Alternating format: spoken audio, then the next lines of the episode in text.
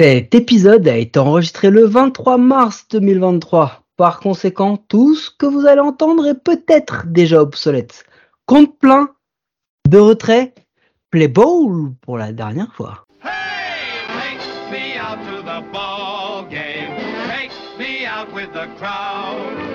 Buy me some peanuts and cracker jack. I don't care if I never get back. Let me root, root, root for the home team. If they don't win, it's a shame. Cause it's one, two, three strikes, you're out at the old ball game. 30 équipes, 2 blaireaux et un podcast par jour. C'est l'épisode 30, c'est présenté par moi, Mike, et notre muse à tous, celui qui inspire le baseball français par-delà les frontières, la mascotte de la balle à couture. Ah non, je me suis déjà présenté. Bon bah du coup c'est Guillaume. Comment ça Guillaume? Salut, ça va, merci, bonjour à tous.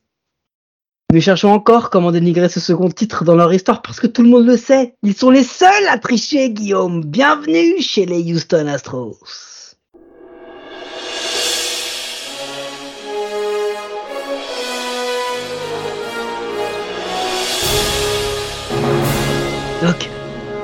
Oui, Marty. C'est le dernier, mais je crois que je me suis trompé. Mais, mais non, Marty, c'est c'est les Astros. C'est normal, ils font la fête, ils ont gagné. Oui, mais D'habitude, il y, a un, il y a un concert de batterie quand ils gagnent, non? Eh oui, parce que les Houston Astros, 106 victoires, 56 défaites, ont mis les Mariners à 16 matchs. 16 matchs. L'équipe la plus hypée et celle qui était la, la, la, folie, l'équipe que tout le monde kiffait, ils les ont mis à 16 matchs. Comme ça, tranquille, juste à l'entraînement, euh, entre, entre un petit quartier d'orange et, un petit Gatorade, ils les ont mis à 16 matchs. Truc de fou. Euh, Line-up top 10 dans quasiment toutes les stats. Rotation, les amis, écoutez ça, écoutez ça. Starting pitcher. Star, on va faire starter releveur, ok?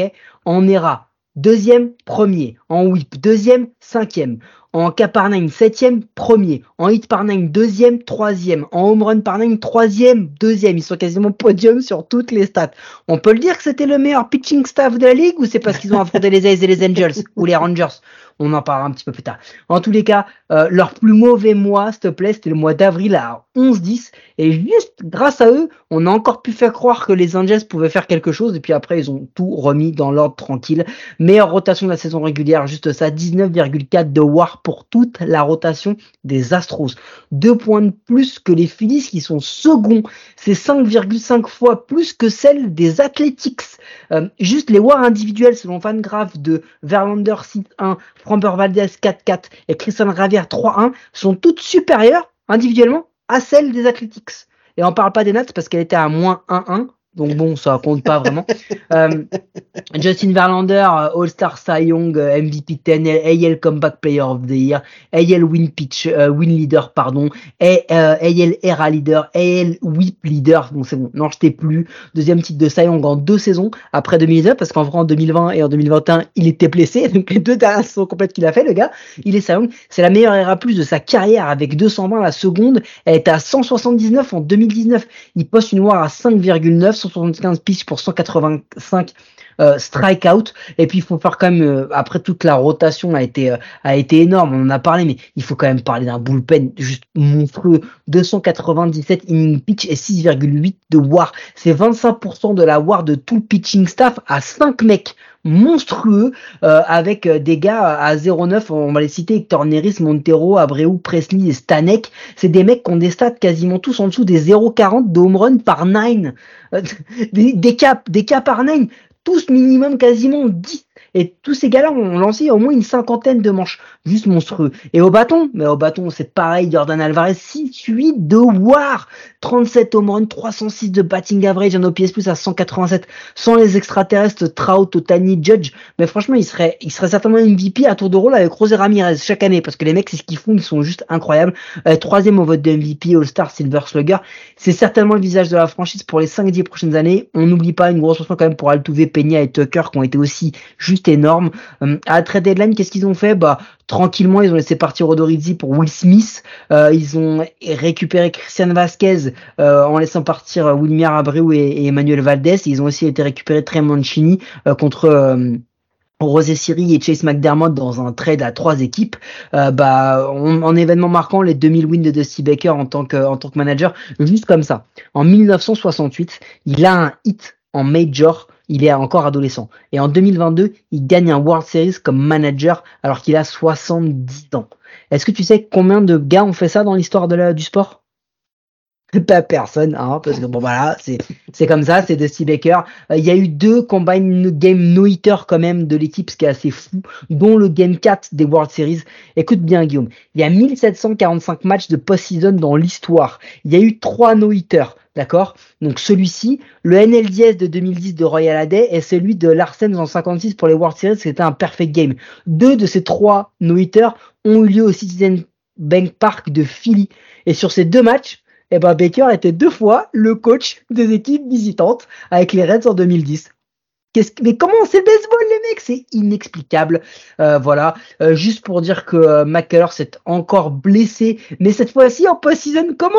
Eh ben en popant une petite bouteille de champagne euh, pour fêter la la Division Series et du coup il a pas lancé de la LCS. Bravo monsieur, il ferait mieux d'aller se laver les cheveux et de se les couper. Peut-être qu'il serait plus performant en célébration. Euh, Framber Valdez qui a quand même avec euh, qui fait le, record des 25 euh, Coyote Star d'affilée, record de l'histoire de la MLB.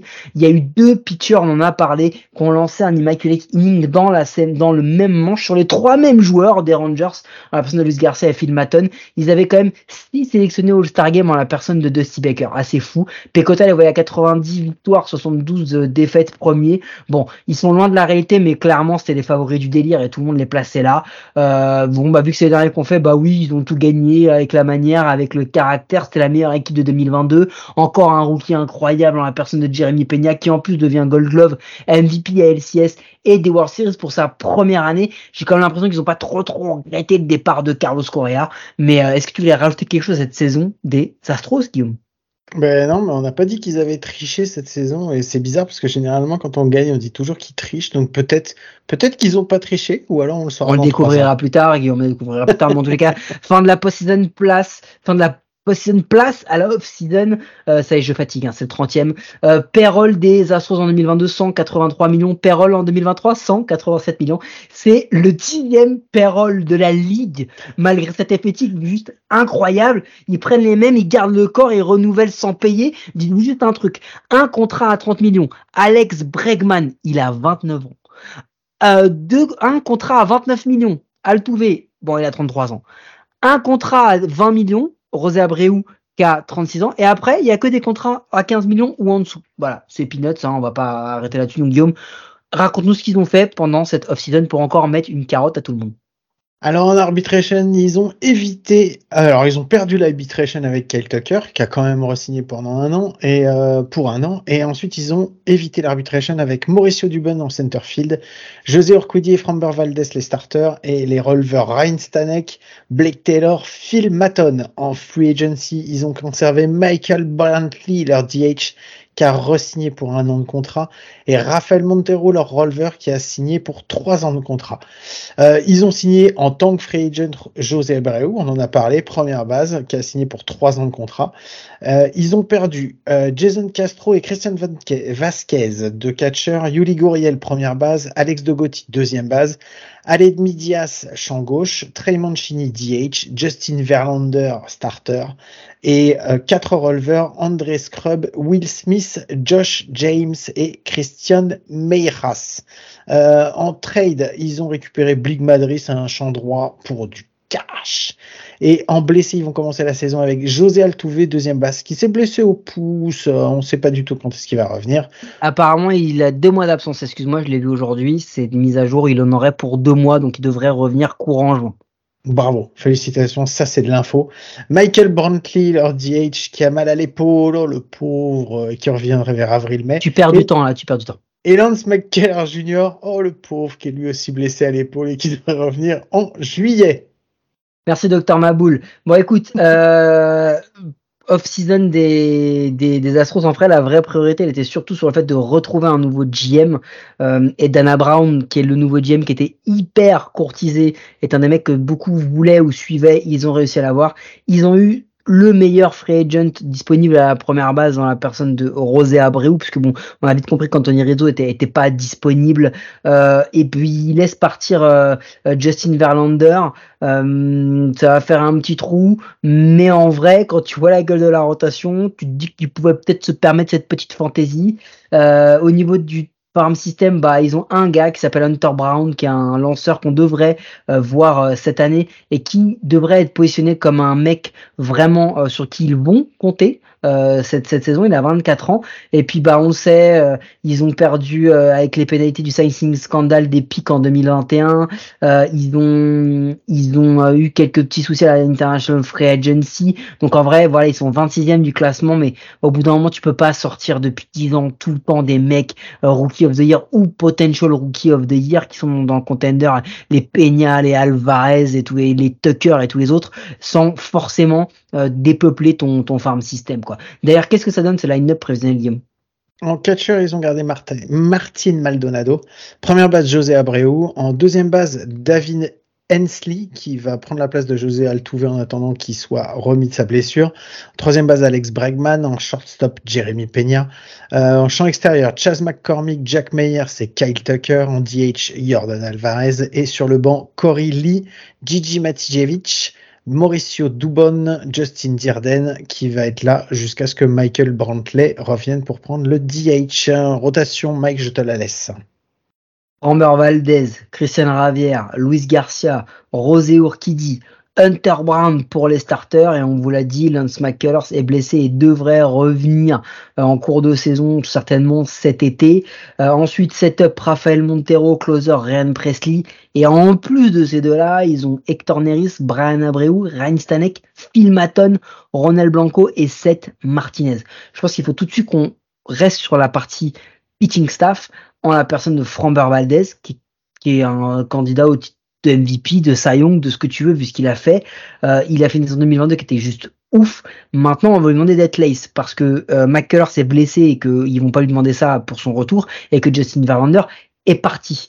Euh, faut quand même se dire qu'il est entre 8 et 9 euh, cas euh, sur 9 inning pitch lancés. Pour un ace, pour un starter, c'est pas si haut que ça.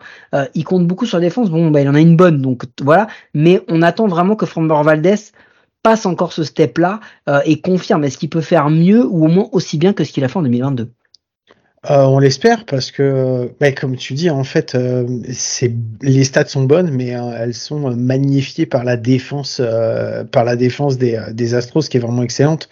Et ça, on le voit pour la plupart des lanceurs, quasiment. Ils ont des, des qui sont excellente, mais quand tu regardes les FIP, tu te dis que heureusement qu'il y a du beau monde derrière parce que sinon ça pourrait être bien pire.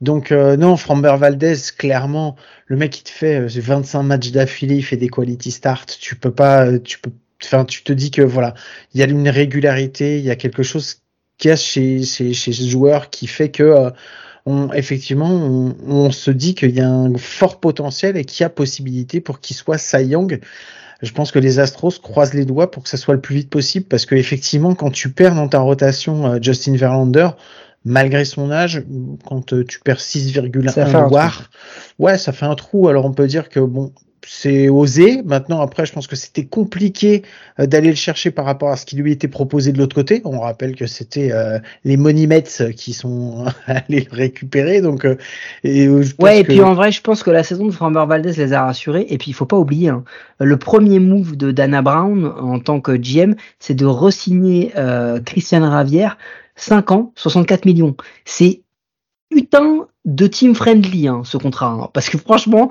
un lanceur de la qualité de Christian Ravière qui en plus n'a que 26 ans et qui va aborder sa quatrième saison euh, bah non c'est il, est placé ça devrait devenir une des pièces centrales vraiment de la rotation des Astros et il n'est pas le seul. Euh, je veux dire euh, Garcia Luis Garcia Rosé Urquidi Rosé Urquidi il est placé dans quasiment tous les articles comme un des potentiels top 5 candidats au comeback player of the year.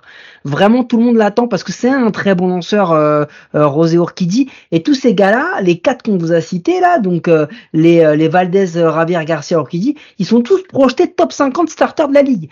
Donc, donc quand dans tes quatre premiers, t'as euh, t'as quatre mecs qui sont projetés dans les top 50, c'est pas dégueu dégueu. Hein. Et tu peux rajouter à ça quand même un mec qui s'appelle Martin Maldonado, qui est pas là pour sa war offensive qui est négative sur ses 12 saisons, mais qui par contre a 12 saisons de war défensive positive Moi, je à chaque juste fois. Je voulais juste compléter un truc qu'on avait dit sur José Urquidi et Luis Garcia parce que ils sont censés avoir été les moins bons de la rotation euh, la saison dernière. Ils avaient quand même une ERA plus, la plus mauvaise ERA plus c'était 98. Donc autant te dire que ça reste dans la moyenne.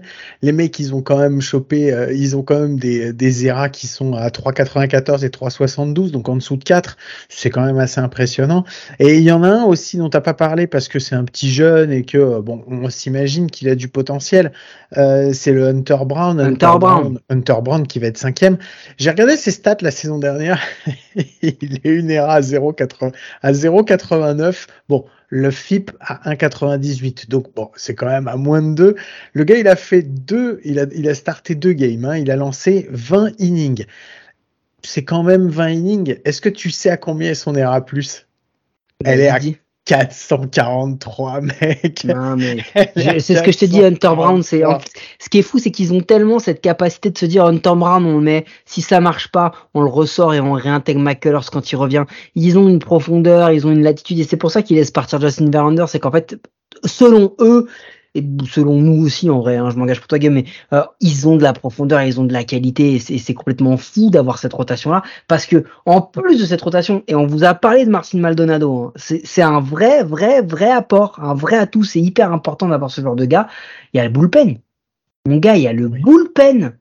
S'ils font ne serait-ce que 90% de la performance qu'on a évoquée tout à l'heure, ce sera encore l'un des meilleurs bullpens de la ligue. Je vous rappelle les stats, 297 manches lancées, 6,8 de WAR. Non, mais c'est c'est énorme. Euh, leurs ERA+, elles sont aussi magnifiques. Je ne veux pas faire des ERA+, de tout le monde.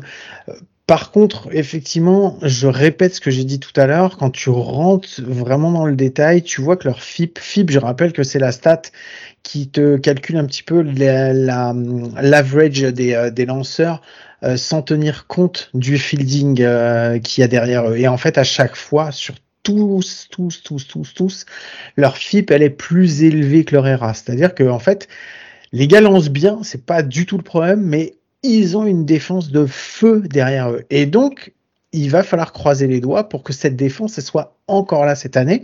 Altuve, il va pas être là, on sait, pendant deux mois. Normalement, il devrait revenir, mais c'est quand même un élément important. Bon, après, euh, après, je pense qu'ils ont pris José Abreu, qui est bien meilleur que ne l'était Yuli Gouriel. Et euh, en shortstop et en troisième base, quand t'as Bregman d'un côté et Peña de l'autre, ouais, Ouais, et ça puis fait euh, n'oublions pas que Chase McCormick, Jack Myers et, et Kel Tucker, défensivement, c'est pas des peintres non plus. Non mais ce qui, est- ce qui est dingue, c'est quand même que les mecs ont lancé avec une war à 6-8 et des très bonnes eras pour l'équivalent de 33 starts au Mm. global. T'imagines? 33, c'est-à-dire que avec ce bullpen là, tu t'offres la possibilité d'avoir un starter en moins. Non mais, non mais c'est complètement fou. Et en plus de ça, on en a parlé. Il y en a un qui est pas trop concerné par la défense, même si on l'a vu défendre un petit peu l'an dernier, mais et s'améliorer, mais qui, qui est pas vraiment le meilleur défenseur de la ligue, mais mais Jordan Alvarez. En vrai, c'est lui la star de l'équipe, mec. Il, il est le, le gars, il est top contender à chaque fois. Il y a Altuve qui va être blessé, ça va sûrement été la tête de gondole ou de Turc de la franchise, ça dépend. Mais en tous les cas, il était là. Euh, il a eu un petit peu, juste pour te dire un truc, l'an dernier, il a joué blessé, apparemment, toute la saison, au niveau de sa main gauche. Il a joué blessé. Imagine s'il joue pas blessé. c'est un mec qui est clutch, c'est un mec qui est fort, c'est un mec qui est bon. Défensivement, c'est compliqué, euh, on le sait, c'est loin d'être le meilleur défenseur. Euh, on l'a vu, euh, il y a eu quelques frappes qui ont été frappées quand il était défenseur. Il sait pas trop bien où se positionner quand ça va frapper le mur hein, à Houston. hein. Il est un peu genre, faut que j'avance, faut que je recule, je sais pas trop quoi. Donc ouais, C'est un plot, c'est un plot. Non, je devais, alors je vais pas dire ça parce que je suis bien moins bon que lui et Dieu sait que je suis déjà. Mec, il n'y a pas un nom qu'on a évoqué depuis le début de l'histoire d'à coup sûr qui est, qui, est, qui est moins bon que nous. si.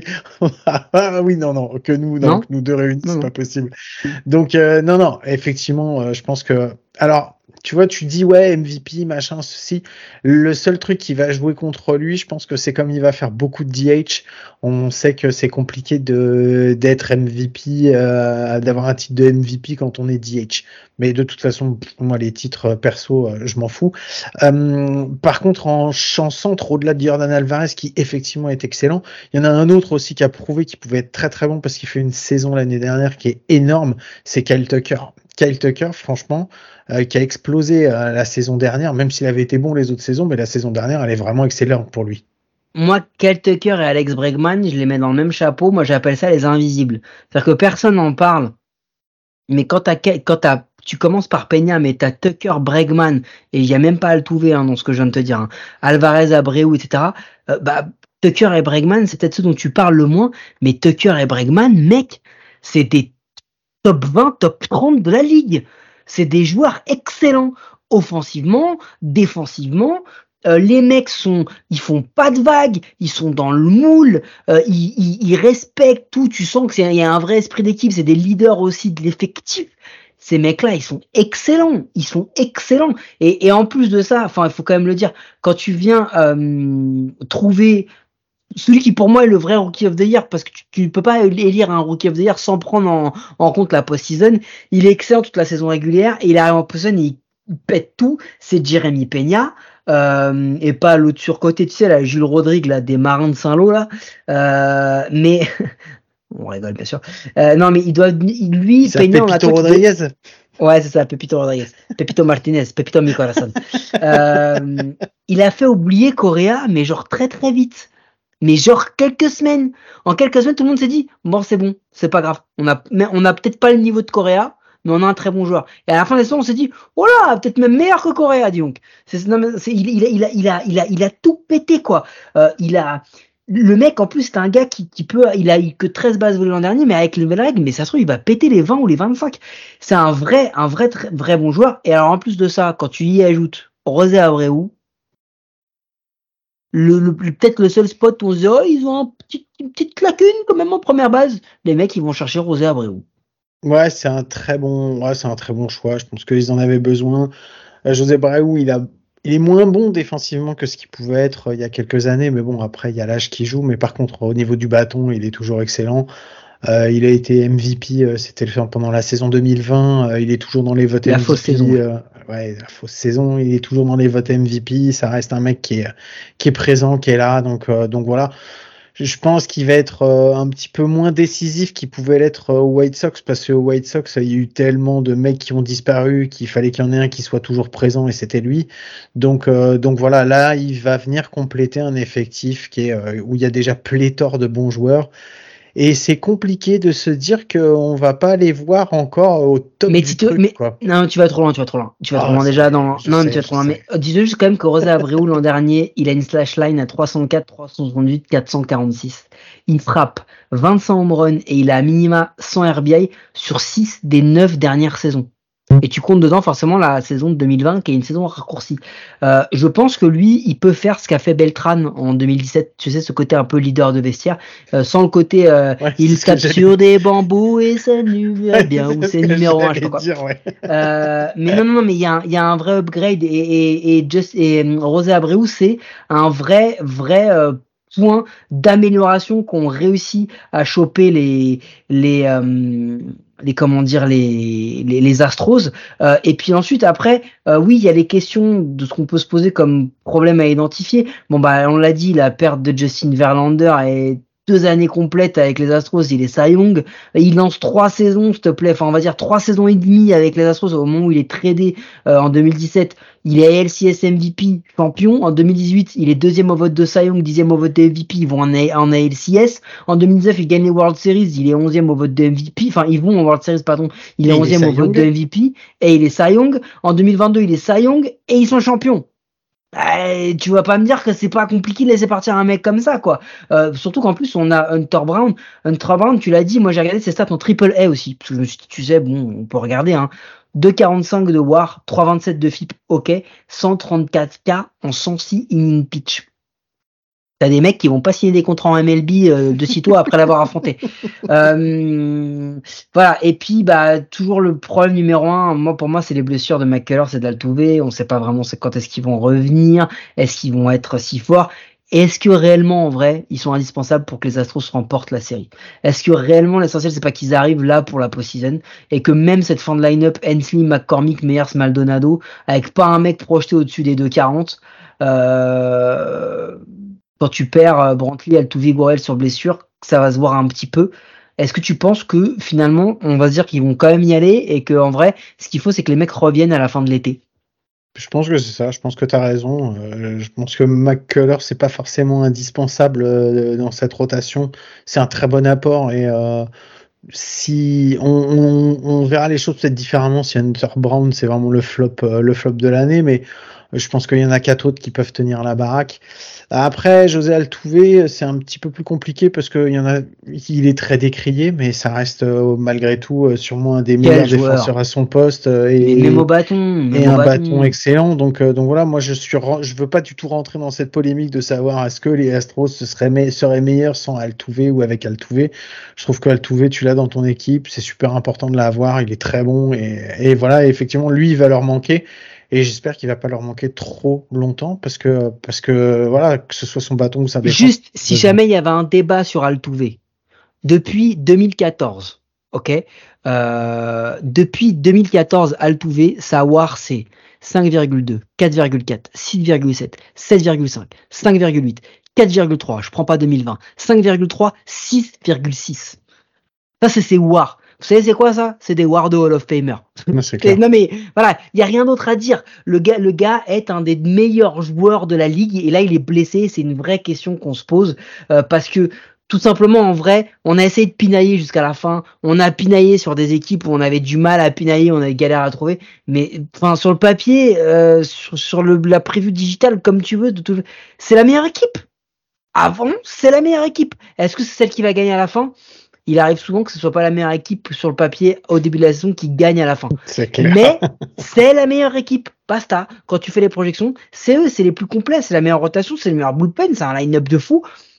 Voilà, c'est de tout, on peut se dire que c'est la meilleure équipe. Après, je pense qu'il est temps, Guillaume, de passer au prono de l'équipe avec nos partenaires de Paris Novateur, le seul site de Paris Sportif qui vous assure de perdre de l'oseille. Alors, Guillaume, c'est quoi le bilan et c'est quoi le classement en 2023 pour les Astros?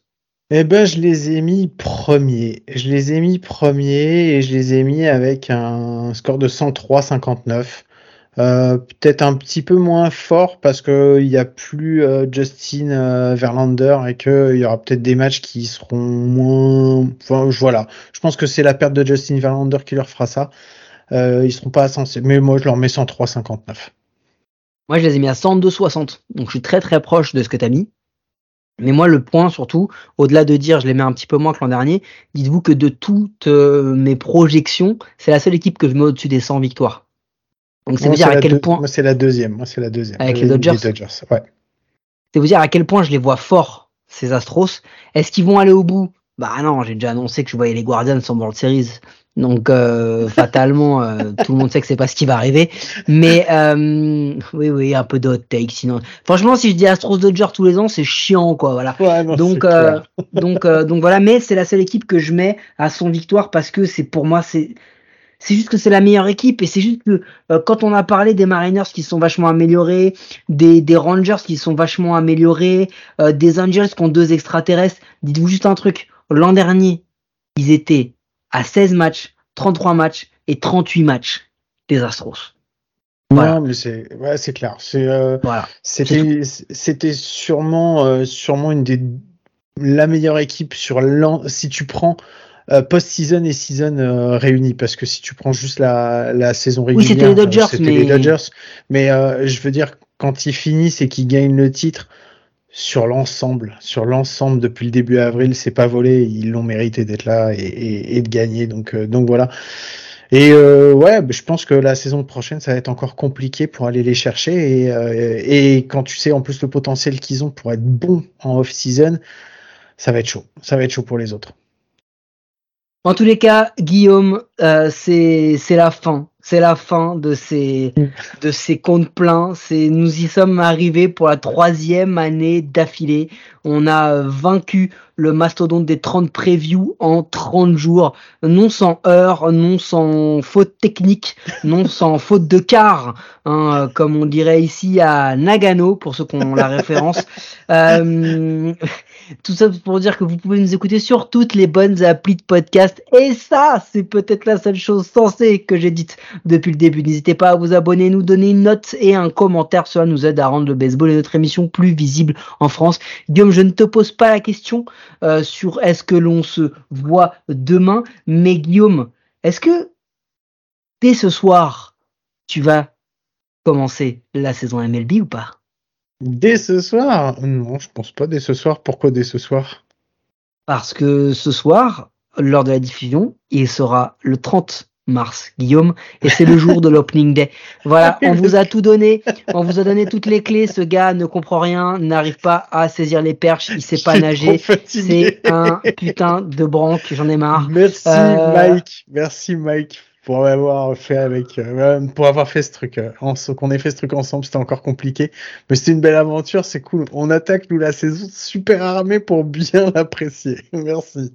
allez, sur ces déclarations euh, d'amour beaucoup trop gênantes, euh, je vous dis à bientôt. N'hésitez pas, donc encore une fois, allez nous retrouver et surtout, on est là toutes les semaines, every motherfucking week. Des bisous à vous tous. Ciao.